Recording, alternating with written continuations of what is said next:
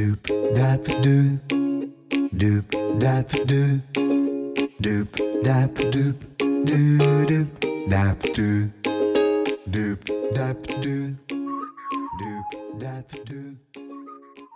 大家好，欢迎您收听高年级不打烊。今天啊是一月三号星期二，再过两个礼拜就是农历春节喽。今年啊春节假期蛮爽的哈、啊，有十天之多。大家是不是已经安排好要跟家人啊到哪里去走村走村晃一晃，欣赏台湾风光，品尝这个美味小吃呢？我们今天的来宾啊可是位玩家哦，他在一零四高年级平台上的户外走读课程哈、已经有超过两千人次的参加了。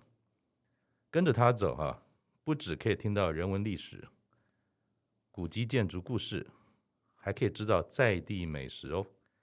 他就是我们精神好、体力佳、脚程快、热情洋溢的李丽华 Vina 老师。我们啊，今天除了和 Vina 老师聊聊他的高年级不打烊故事之外呢，也请他啊来介绍几个景点给大家啊，作为年节的时候走春的参考。欢迎 Vina 老师，老师好。呃，主持人好，各位听众大家好。老师，其实我知道您平常非常的忙哈，在这个除了自己这个导览的课程之外，还有在一个基金会，然后刚才才知道也在这个学校里面教学。那您这样丰富多彩的下半场啊，很好奇，您的上半场啊是哪方面的专业工作？呃，我。因为高中是读商校，所以我毕业以后，我就是从事会计的工作。后来我母亲有跟人家合伙，就是开工厂跟公司。那我也在呃我母亲的这个公司里面也任会计。嗯，那。再来就是我，因为对我对会计其实呃是很认真的，但是这个工作也非常的繁复，那比较不适合我的工呃个性 个性风格。对，那我就后来我就我很喜欢服装设计，所以我考上了这个实践服装设计。是，然后我进而就是做外销成衣。哦，OK，那本来上半场的时候就很喜欢旅游吗？呃，对的，我们我们家其实从小呃就呃经常去旅游这样子。嗯、那我父亲那时候他有一个小型的类似有就是有很多的工人。那我妈妈她也开了一家这个呃毛衣编织，嗯，所以他们都有这个员工。嗯、那过年过逢年过节，就是也都会是做员工旅游的。是是是，所以从小在家庭的环境。其实就有很多这个机会，可以跟很多人或者带着一群人。那是不是当时爸爸妈妈有时候也会把这个行程啊交给你去想一想？嗯、呃，那时候我还很小，所以只是跟着玩而已。嗯、那您在几岁的时候退休的呢？呃，我我一直都是在私人公司上班啦，嗯、那所以也没有所谓的退休了啊。嗯、那我呃，我的职场是这样，我做了外销成衣，嗯、那那个因为有做。这个业务跟厂务，那后来就忙得不可开交。嗯、后来我生病了，嗯、因为累倒了。是，那我就那时候医生就告诉我说，没有任何的药物可以呃救我啊，医医治好我，我只能够懒懒的吃，懒懒的睡，这样子过三年。是，但是我是一个过动儿，我实在没有办法呃，就是做这样的一个工作，嗯，不就是过这样的一个生活。对对。那我的妹妹呢？呃，他是这个淡江英文系毕业的，嗯、那他的英文非常的好。那我的父母他们是受日本教育，所以日文也很好。嗯、那在家唯一。就是我，就是没有外语能力。那这时候呢，我就那时候刚好儿童美语兴起，嗯，那我的英文很破，嗯，所以那刚当时我就看到了一个广告，嗯，呃，他就说要培训这个英文老师，嗯，然后呢，可以跟小朋友一起学英文，嗯，所以那时候我因为我也就那时候没有工，那时候没有工作嘛，嗯嗯嗯、那就反正懒懒的在家，嗯、那我就去参加了这些培训，嗯、后来我就从事了这个儿童。从美语的工作，那大概也做了十、十年这样子。哦，OK。那当时准备退休了，或或者是说在思考退休这件事情的时候，有想过说想要过怎么样的退休生活吗？呃，那倒没有，因为我做儿童美语工作的时候，就是因为那个是终点实心制的，对对，所以我就是呃也很自由。那只是后来就是这个呃。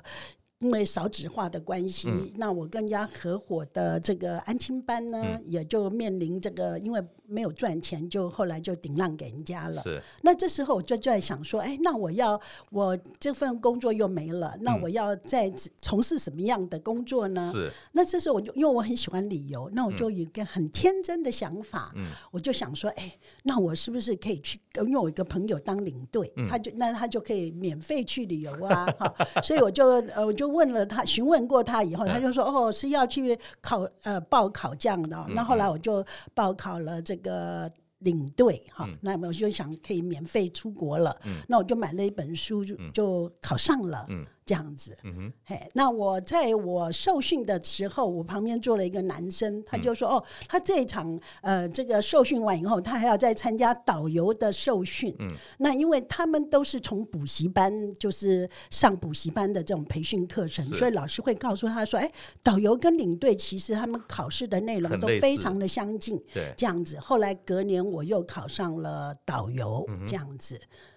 那那考上了。有真的实际进到，因为很多的前辈，其实，呃，我们在访谈过程中也知道说，其实大家都有一个想法，说是不是可以像老师一样，一边工作一边玩，还有钱赚，多好。但是当您取得了这样的一个证照的时候，你有实际进入到这个领域开始这样的工作吗？有，但是刚开始我就觉得啊，实在太天真了，因为没有一个 旅行社会要一个菜鸟 好、来担任这样的工作。嗯、那所以那时候我就是哎，我愿意免费的到旅行社去实习，嗯、是这样子。那我有度过这样的工作。嗯、那呃，在刚开始那时候大概是民国一百年吧。嗯。那那时候就开始有这个自由行。嗯。那呃，我的就是我在受训的时候，有一个辅导老师。他就因为那因为我曾经在香港呃读书过，所以会一点广东话。嗯、他就说：“哎，那呃，那他就说，那你要不要来哈？呃。”带领一下，因为那是自由行，呃，刚好是那家旅行社第一团的自由行，嗯、所以那我就去带了。那后来我才知道说，为什么这些资深的导游不愿意带自由行？嗯、因为当时的导游他们都是要有回扣的，那自由行很可能他就，就没有去逛商场，对对对，没有去买纪念品，所以没有什么东西可以赚。对，而且又只有两个客人，所以他们就那些大家都不要，大家都不要，所以就轮到我的、嗯、呃机会就来了。对对对，但是呢，可是他们要到呃南部去的时候，嗯、那。他们不愿意支付我的这个住宿费等等，嗯、那所以后来他们就自己去了。那他们又回台北的时候，我就跟旅行社讲说，嗯、等到他们回台北的时候，我愿意免免费，就是陪他们玩。嗯、那那这样子，那那个那旅行社想说，好吧，因为。他们也是第一次，所以就又让我他们回台北的时候，我就又陪着他们这样子。嗯、那我的我的旅这个导游生涯就是由这一团开始，嗯、这样子。所以老师其实没有计较说是不是有酬劳，基本上都是因为你热爱，也希望开始别人不想碰的东西，你进去了，然后也是一种呃纯服务付出的概念，还慢慢慢慢就从这边开始，您的这种旅游的新的职涯开始。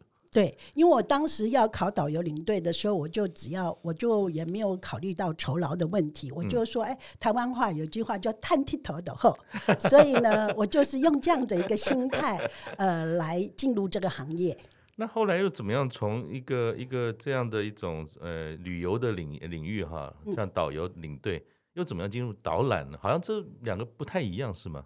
是因为呃，通常一般的导游领队他们没有办法呃，就是从事这种走读的工作，嗯、因为呢，这个走读跟一般它比较深深入啊，是有内容有内涵的。可能导游或者是导览啊，那个领队比较是行政管理人员的照顾这个东西为主。哎，他们因为当时的导游领队，他们最主要的就是购物，嗯、所以他们几乎每一个导游领队一上场，嗯、那他们的他们有一套这个说辞，要去哪几个购物站，那有一些什么说辞，呃，他们都非常的清楚，他们只要这个呃照表操练就好了，这样子。那其实他们对于呃这些呃台湾的文史，可能也没有。有些当然有一些好一点的导游，他会有深入的呃了解。那有一些他们是呃走购物团的，他们就不需要这些，因为当时台湾的这个路团，他们的生态是这样子的，就是八天的环岛旅行，那那个都是属于购物行程的，所以他们只要呃跟着那个照表操练就可以了。是，所以其实原来的这种领队导游比较像是业务型工作。是，那导览就好像比较像是一种内涵文化上的介绍，与人的沟通。甚至还要准备相当多的素材。那老师本来就很了解人文历史这些东西吗？哦，没有的，因为我刚开始我也都不懂。嗯、那后来我当了导游以后，我才知道说，哎，我对台湾一点都不认识啊。嗯、那我以前很喜欢摄影，那在台北市像总统府啊，那我从小我我们就常常到中山堂去看电影啊，呃、嗯，喝喜酒啊。那后来等到我当导游领的时候，我才发觉说，哇，原来这些建筑，我熟悉的建筑都是日本人盖的，那让我非常的震撼。然后从此我就开始对台湾的这些文史开始深入的研究。嗯、那那时候我就想到，我要怎么样来呃培培训我自己的呃导游这个解说能力。嗯、那我就有一次，我因为我很喜欢吃。这个很贪吃，就是常常去吃饭呐、啊，干嘛的？重点，待会老师一定要是一定要多多介绍。是，那我就看有一天，我就在一个杂志上面，我就发觉，哎，有一个青田七六这个地方。那那时候它是刚开张，嗯、然后呢是一个日式的这个古籍餐厅，所以我就去用那边用餐。嗯、那我就很喜欢这个地方，所以常常去。嗯、那有一次我就发觉他在征这个导览志工，所以我就我就应征了。那我就是呃青田。七六，他可以说他的第一批导览志工，我就进去了。Oh, okay. 然后当时的这个文化长水瓶子老师，嗯、他就是带走读的，那他们就是走这个文史的这个工作。嗯、那那时候我也参加了一个呃，就是乐龄的班哈，那是呃这个陈陈黄志老师的课，嗯嗯、那他也会讲到很多介绍台湾的这些文史。嗯、那也因为这样子，就开启了我。呃，往文史方面来走。嗯，那老师，我们知道哈，说其实您这么多年来自己深入的研究跟了解，好像有非常多的路线嘛。是。那您刚才也提到说，好像您对于建筑这件事情也有非常这种什么喜欢跟喜爱。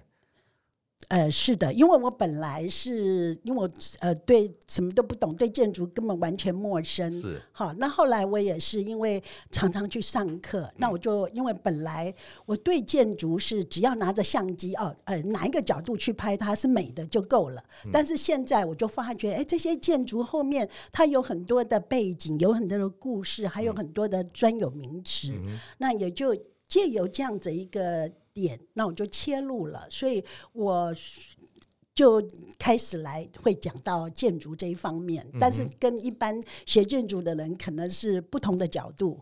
对，因为每一个人欣赏一个事物，不见得我们每个人都是建筑师，但是可能老师会有自己看一个建筑物本身，除了外观的美，当年你用照相机照。嗯，可是慢慢了解他的故事之后，他的人文面，不论是设计，甚至有什么人在这边做过什么事，是。都是大家每天经过可是不知道的故事。是，我想多请教你一下哈，就是就您这么多年来在看，哎，我们讲说历史人文台北哈，是，当然我们可以把台北原则上分成三个时期嘛，当然我们说最早的这种清治时代，再来日治时代，再来这个呃。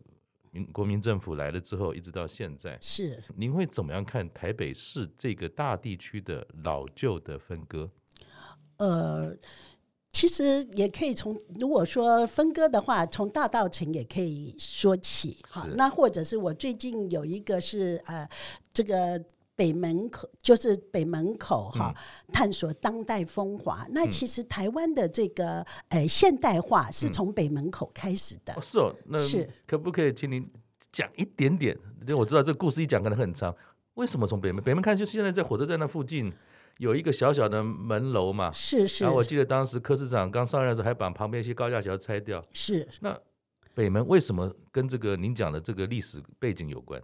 哦，因为我们如果说刚刚讲的，就是说台湾有呃台北有五个城门哈、嗯，那就是东西南北加上一个小南门嘛啊、嗯。那这个北门呢，它当时是因为就在台北火车站附近，是一个交通非常繁忙的地方。嗯、那所以当时呃在呃一九六。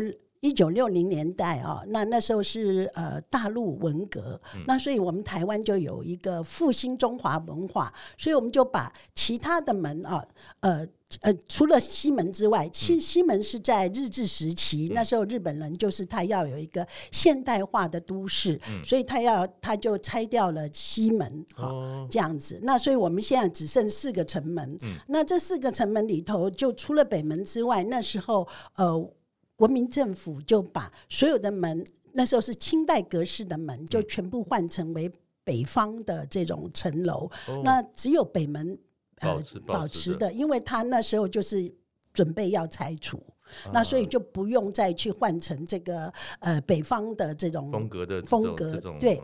建筑了，是是是，那可是后来就有很多的文史工作者，他就是说北门是唯一的一个清朝时候的这个样貌，所以必须表保留，所以才保留下来的。那后来就是说，在台湾呃台北的这些城门分古迹的时候，北门就变成是一级古迹了，因为它就是清朝留下来的样貌。哇哦，所以没有老师讲，其实我还不知道这段故事，我只晓得好像曾经有段时间连北门都要拆掉。是。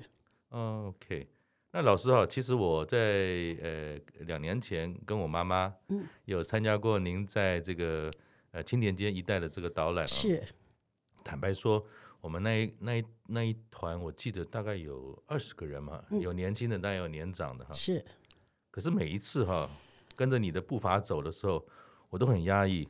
老师的步伐像是二十几岁的年轻人，不 不像是我们高年级的步伐，而且都要赶路赶路，我们都走的，我觉得都跟不上。那是上过你的课就知道说，哇，老师这个体力啊超级棒。每次啊，你这个行程啊都是很满很很丰富，而且其实上老师课有个好处，不只是了解人文地理啊，其实上完一次课啊，大概也会走到一万步以上，连身体都变健康了。那你是怎么样哈？像我所知，老师老师已经在呃七十多岁了。嗯，你这样的这个步伐哈，是怎么样保持的？呃，其实我我不爱运动，那是怎么会走？怎么走那么快？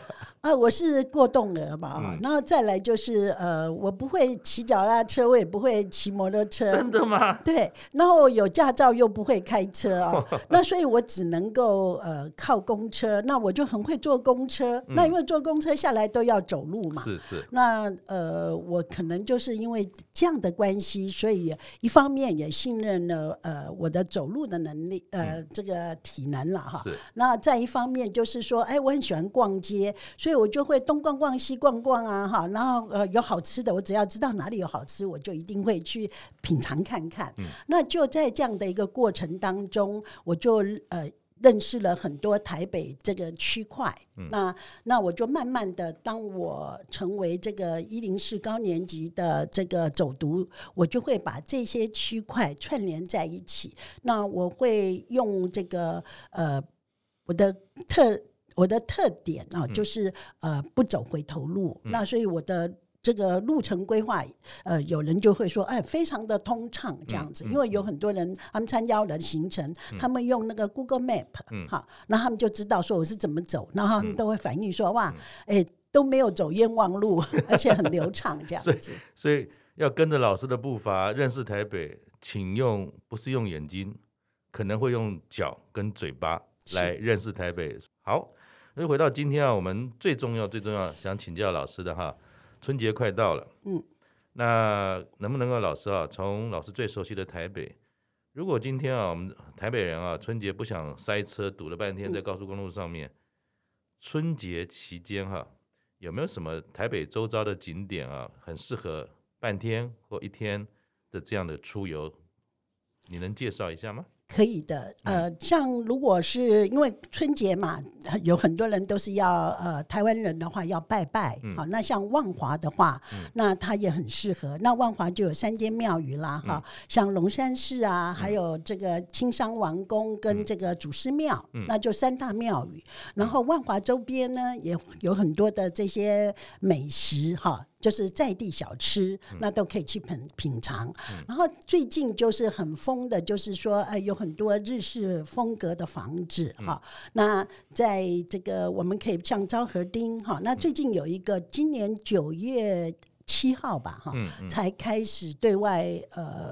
那个发就是开放的，是那个龙井时光，嗯哦、好像是一个很大的那个宿日治日治时期这种宿舍的聚落是吗？是是是，嗯、那它就可以跟昭和町并在一起。那它在这中间呢，呃，也会刚好，如果像我有一个昭和町这个龙龙井时光这条路线的话，我就会有两个市场，嗯、一个东门市场跟一个南门市场。嗯、那这两个市场呢，呃，为什么我们在台台北哈、嗯、会有这么多日式住宅哈，那最主要是集中在东门城外跟南门城外，嗯、那是有原因的，因为我们在台湾呃台北要开拓的时候，我们就会是。依依照这个河运哈，大部分我们的汉人都居住在河的旁边。嗯、那所以呢，像我们的北门，呃，我们先从西门城外开始，就是万华。那如果是小南门呢，那它就是这个漳州人，也就是板桥林家他们。住的哈是漳州人，嗯、然后因为这个顶下交拼，这个三亿人呢把这个同安人赶跑了，嗯、所以他们就本来要在这个大道城居住，后来又移到这个、嗯、不要呃搬到大龙洞，后来就到大道城了。嗯、所以呢，我们这三个城门外都是住着汉人，嗯、然后日日本人来了以后，只剩下东门跟南门哈是呃。没有人居住了，因为这里没有河流经过。嗯、那日本人就他们就把他们的这些当时他们有很多呃日本的商人呐、或者传教士，或者是当时他们也鼓励移民到台湾来，所以这些人呢，他们就安置在这个东门跟南门城外。哦、所以我们就有，所以在东门城外跟南门城外就有这么多的日式住宅。那也因为这样子，他们生活在那边就要有市场。是，那所以就呃。南门市场就叫千岁市场，还有东门市场，这都是日本人那时候的呃，是用那个购买日常用品的地方。生活的这个居就是出没的地方。是是是。那国民政府来了以后，他就接收了所有的日产，嗯、那就这些日式住宅就会变成是公家的住宅。是。那就来了这个我们大陆各省份的人都居住在那里，那所以东门市场跟南门市场就变成了，呃，你要买这个大江南北的吃的喝的杂货都有。是是是，所以我的昭和町里头就包含了这两个市场。本来南呃本来是不会到南门市场的啦，嗯嗯、那因为南门市场因为最近在整建，嗯、所以它的中继市场就也搬到那个呃，就是现在的那个呃。我们有一个围墙哈，那边以前是呃台湾呃那个是台北的监狱嘛啊，那所以现在那个监他就在那个监狱的旁边，那那个监狱旁边就有很多的宿舍，也就是现在的龙井时光。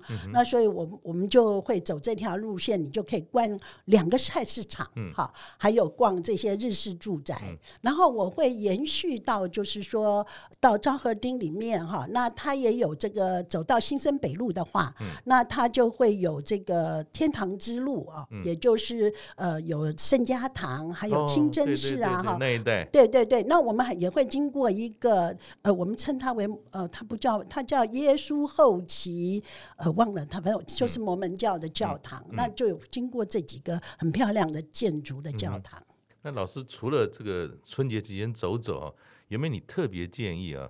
在春节的时候有哪些好吃的小吃？其实大家有机会可以去尝尝看，有没有你推荐的？哦、呃，如果小吃的话，那如果去大道城，嗯、那就在大道城慈慈圣宫前面，它有一排这个榕树下，有很多小吃，是哦，那是可以这个。那但是我比较推荐的是说，你要比较有品质，然后价钱又不太贵。嗯，那我推荐北投文物馆。哦，OK，哎，北投文物馆它是在一九二一年哈就盖了，所以它现在已经满百年了。那、嗯、它是一栋呃两层楼的这个日式建筑，它也是目前呃台湾就是说它古迹得第一名的嗯日式建筑。嗯、然后它在这个日治时期，它是呃新北投最贵的一家饭店。是。好，那他在那边平时呃，在那边享用他的午膳怀石料理的话，嗯、只要一千块，加上一层就一千一。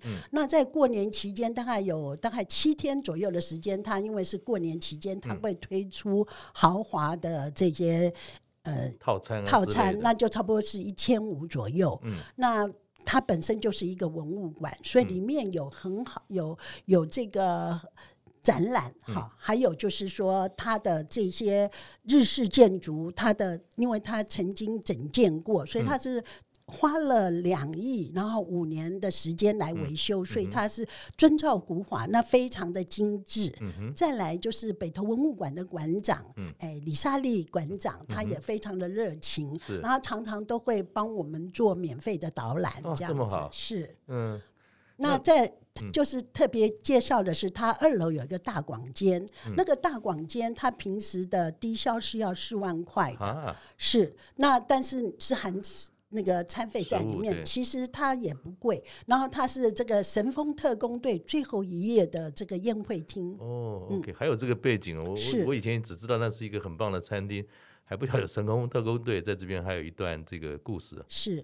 那老师除了我们刚才谈到比较多，或许是一些在市区里面，嗯，有历史人文又有好吃的，嗯，那有没有什么如果天气好哈，嗯。可以出去走一走，也值得去看看的这种地点，在台北周边一带。呃，淡水很不错，嗯啊，淡水因为它今年刚好是这个开港一百六十年，然后马街来来台就宣教一百五十年，对对对。那里面最近他因为这几年来他增加了非常多的新景点。那我带淡水的时候，有很多人都非常的讶异，原来淡水不只是老街而已。对对，拜托老师，因为每次去那边都觉得头昏。从大学玩到现在，好像只能去吃老街、吃铁蛋、吃阿给。那老师有没有什么私房景点值得介绍的？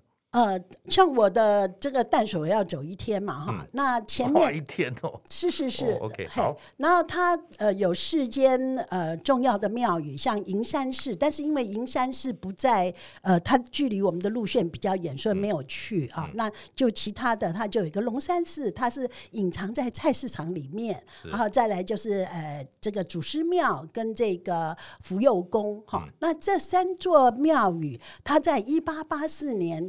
呃，护尾之役的时候，呃，他们就是说，据说因为护尾之之役是清朝末年我们唯一战胜的一个 战争啊，清那是清法战争哈的主战场，那他是。在基隆跟在护尾，那基隆是呃刘铭传他就战败了，但是这个呃孙开华他镇守这个。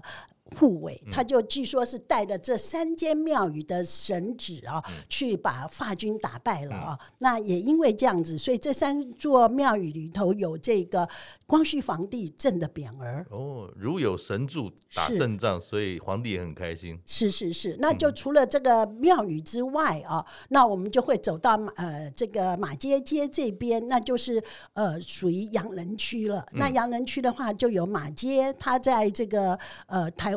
台湾的贡献，除了宣教哈，那他在宣教期间就是呃帮人家拔牙齿哈，那他总共这一辈子里头就拔了两万一千颗牙齿，所以呢，他也在这边也呃有一个这护眼街医馆，然后他又创办学校哈，那像是我们的那个牛津。Oxford College 哈，再来他的儿子也创办了这个淡水高中哈，那还有呃以前的这个现在的真理大学哈，那这些都是属于马街的哈。那马街就是除了宣教办教育哈，还有就是他呃也医疗，再来就是他也把这个农产品引进到台湾来这样子，他就有这四大功劳。所以在这个区这个区块，我们可以看到的是呃。这个洋式的风格，那日治时期来了以后，呃，他们这里有日本警官宿舍，还有一个诶那个户田隆吉的故居哈，它是台湾第一家装有自来水的民宅。嗯、再来，最近有一个木下进来的故居，还有一个一滴水纪念馆，这都是属于日式建筑。好、嗯，然后呃，最近又有一个淡水郁金香呃降解郁金香酒店。好、嗯嗯，那再来这个区块的话，那就呃我们可以看到的是护尾炮台啦，哈、嗯，还有这个呃。高尔夫球场，那它已经有满百年的历史，还有云门剧场。那这些建筑有些是属于这个诶、欸、现代建筑，好像云门哈这样子。那所以走淡水这个区块的话，那就非常的丰富。然后最近那个诶圣义呃义圣义书呃那个戴胜义先生的一品书屋哈，现在在淡水又开呃最近才开幕哈，那。就有那应该是非常丰富了。我们只要光走这一段路就很丰富了。哇，完全颠覆我我以前对于淡水的印象。其实淡水光是用脚走，刚刚老师讲的这些景点，从跟中国文化有关的、跟洋风有关的、跟日本和式有关的，就有这么多丰富的内容。一天这样子走下来，说不定还不一定看得完。呃，我们就是刚好是这样走。哦，哎，那就这样走一天。那有没有说中间在休息的时候推荐一个淡水哎好吃老师觉得不错的这样的这个食物的选择吗？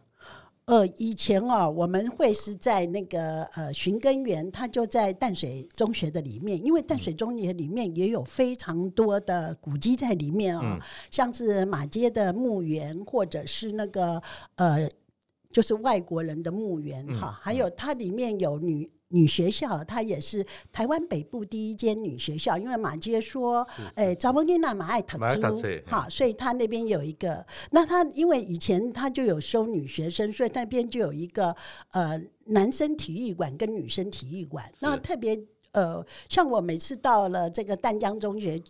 去的时候，那我就会问说：“哎、欸，你们呃，你知道他的校友有谁吗？”每个人都说周杰伦。好，那我就会说：“你知道吗？那个我们的李东阿惠贝啊，也是这个淡淡水淡对对，好。然后他有一。”他有一个有一张照片，是他穿着那个剑那个剑道的服装，然后是在他们男生的这个体育馆前面就拍了一张照哈。那那个体育馆到现在都还在哈。那呃，那像就呃就有这样的一个故事，哎，那所以但而且它的八角楼也非常的美，好，所以在淡江中学里面是有这么多的古迹哈。那但是目前因为那个。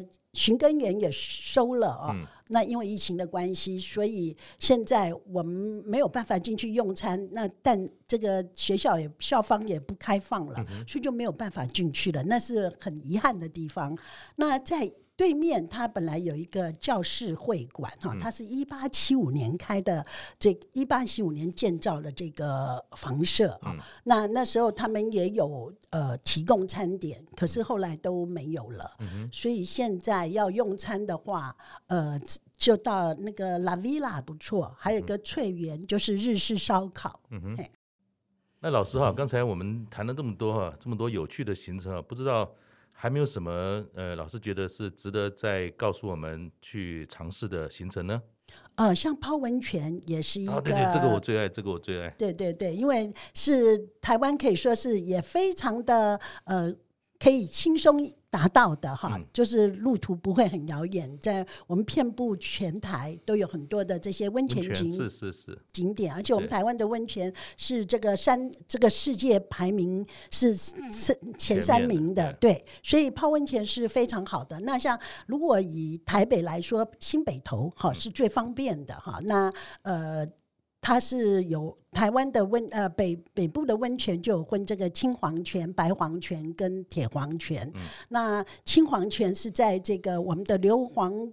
呃，就是那个地热谷下面，哈、嗯，这是呃青黄泉。那如果白黄泉的话，大概是在阳明山；铁黄泉的话，就是在金山，哈、嗯。那还有我们去宜兰的话，那礁溪也是一个泡汤的好地方，而且它现在的那个格马兰号啊，很多的这些都很方便，所以泡温泉是我推极力推荐的。嗯，那那老师请教哈，当然我们的这个听众哈。不止在台北，是，其实整个台湾甚至国外都有。嗯，有没有什么值得看一看、玩一玩的外县市的地方的景点？是不是老师也可以介绍几个呢？哦，可以的。其实台湾的离岛风光非常的好，在二零二零年的时候，那就是呃教育部啊，不是那个观光局哈，他有要呃很多的协会，就是办导游领队的培训。是。那那时候是一百二十个小时，然后人数是八十位。那刚好我就帮一个协会，我们就规划了呃。这样的一个行程呢，那我们就有八天的室内课程，七天的户外课程。那因为当时我们的理事长他就是大东山珠宝的呃呃董事总经理跟董事长啊，那。他们就想到说，哎，要把这个花阳他们的家乡哈。那当时这个澎湖，因为在疫情期间都没有人去，是啊。那他们在澎湖的关系也非常的好，嗯、所以我们在这个行程当中，我们就安排了五天去澎湖。好、嗯，那也因为这样子，我们就是呃带动了。那时候不是有未出国吗？哈，然后然后那个澎湖就变成是第一个最忙碌的这个机场。那那个气那个。那个气氛是由活动是由我们带动起来的，对对对，嗯、所以呃，我觉得台湾的离岛也非常的美哈。嗯、那呃，我去澎湖的时候，我们也曾经去过，它有个南方四岛哈，在澎湖的行程里面。那澎湖有很多的离岛，呃，除了你到。澎湖还可以到它的离岛去走走哈，嗯、那像金门、马祖啊哈这些地方也都不错。那这是一个离岛的旅游，嗯、然后再来就是呃，因为是春节期间，所以台湾呢樱花也很美是哈，所以呢就可以去阿里山呐、啊、哈。那到日月潭，不妨也到九族文化村去。有一年呃刚好是春节期间，嗯、那那个九九族文文化村的那个。那个樱花就开得非常的美，嗯哼嘿，那还有其他像赏樱最近的地方就是中正纪念堂，是。因为现在慢慢疫情也开放了嘛，哈，是。那国外有没有什么在春节期间有一个长假值得去走的地方吗？就您的观点。呃，我觉得现在因为日币贬值嘛，对对对，所以呢，去日本是最划算的，而且台日本本来就是台湾人的最爱啊，因为离我们很近，那所以呃，很多人都喜欢去日本，但是以前去日本非常的贵，很贵，那所以现在那就可以利用这个。他们最便宜的时候可以去日本玩。嗯、那去日本玩有两两种玩法，嗯、一种就是跟团去，当然是最经济实惠的。的那我记得，呃，我小时候不，我年轻的时候，嗯、我常常跟我母亲，因为那时候我母亲在日本工作，哦 okay、所以呢，呃，我我们就常常在日本做这个自助。旅游哈，那这个自助旅游，呃，如果呃在台湾的话，你最好是买一个叫 JR Pass 啊，它就是那个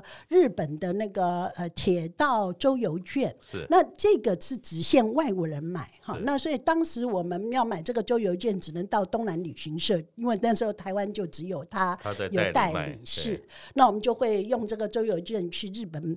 玩，那刚开始我们只是这样，嗯、后来我们在有一次在旅游当中，也碰到很多的台湾人哈，那他、嗯、就说，哎、欸，其实你买周游券哈，你要买那个鬼影侠，嗯嗯，这就是它的绿色车厢，也就是它的头等舱。是。那后来第二，因为它的差价非常的，在我们如果在国外买，非常的便宜，是。可是你在日本，你同样的新干线从东京到大阪，嗯、那你要坐鬼影侠跟非鬼影侠的差额是非常的很大的，所以后来我们就买了鬼影侠。那买国营下有什么好处？我记得好像有一次，我跟我母亲去鹿儿岛吧，哈、嗯，那那那个是没有新干线，那我们就呃要坐夜车，因为有时候他那个是周游券，所以我们能够节省时间在火车上。对，那很多人就要买卧铺，可是因为我们是国营下，嗯、我们就不用买卧铺，嗯、因为我们的椅子就是可以一百八十度平躺。是，那还有我们去四国的时候，哈，我们的 green 下是可以。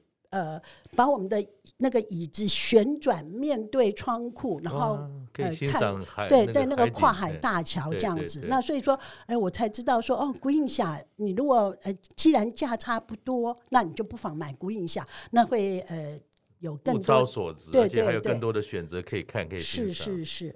那一样哈，我想因为今天时间也有限，老师有非常多不同的行程跟呃景点，所以大家如果也有兴趣的话，你也可以到呃一零四高年级的平台上面哈，看看我们 Vina 老师的课程，跟着老师呢一起出去走走。新年嘛哈，老师不免会请教您，新年新展望，新年新计划。是老师在这新的一年啊，有没有什么新的计划呢？呃，我因为我目前是在一个基金基金那个基金会当志工，那我们经常有义诊。嗯、那因为台湾呃这个中风的人数越来越多，因为我们有曾经去做义诊的时候，我们会有一个检测啊、嗯。那像呃。最近我们在宜兰，啊，那就有一个检测来参加检测的人有六十三位，嗯，但是呢，有这个心房颤动的就有十一位，所以呃，这个比例是非常的高的。是，那我们就希望说，因为人就是说不能够中风，因为中中风比其他的这些疾病都要来的呃更失尊严。所以呃，我们就有做这个中风防治跟中风呃路跑的这种义诊。是，所以这会是您在新的一年当中，除了带大家导览之外，也希望有机会可以贡献您的心力，让大家的健康可以更上一层楼，保平安。是。是那最后哈，想请教您，您已经在一个退休的路上，作为一个高年级的学姐，嗯。那有没有什么给后辈的学弟学妹哈，在高年级的路上有什么提醒跟建议吗？呃，我希望每个人都能够走出户外，然后终身学习。因为我后来退出职场以后，我本来对电脑是完全嗯，就是呃，可以说是很很白痴这样子啊。那每次因为我家以前有电脑的时候，我只要一上那个电脑，他就他就不听话。对对对，所以我就。怕的都不敢动它。那我也曾经到南阳街去补习，嗯，就是学习，可是都是年轻人，就我就是很笨，也跟不上。后来我就参加了那个职训局的，呃，那个就是我就。报那个多媒体科，好，那我在这边我碰到了一个很好的老师，他就是会教 PowerPoint 教的很好。嗯、那所以呢，我虽然到目前为止我还是呃电脑大白痴一指神功，嗯、可是呢，我却很会制作 PowerPoint。那也因为我学摄影的关系，所以我会 Photoshop，嗯、我就只会这两种。嗯、那我觉得说呃。年纪大了不用害怕，你只要走出来多学习，自己的生活圈会越更宽广，这样子是是。所以就像 Vina 老师一样，跟着他的课，不知不觉就走了一万步。那老师刚才也提到说，其实当时他的退休的下半场，怎么样进入一个领队跟导游的过程，甚至接的第一个呃团的客人，嗯，也都是所谓付出，并没有实质的收获嘛，嗯。可是也因为这样的一个过程当中，老师一步一步走来，包含自己从来也没有涉猎过过多的人文历史的东西，也因为热爱，也因为进入了导览的这样子走读的这样的一个角色，是慢慢的认识了台湾这么的丰富，是。是那最后也谢谢老师今天丰富的这种呃分享。也祝各位听众在春节有一个好年冬，然后有空多出去走走。那有机会也可以参与 Vina 老师的课程，一起去看台北。谢谢老师，我们下次见，拜拜。拜拜，谢谢大家。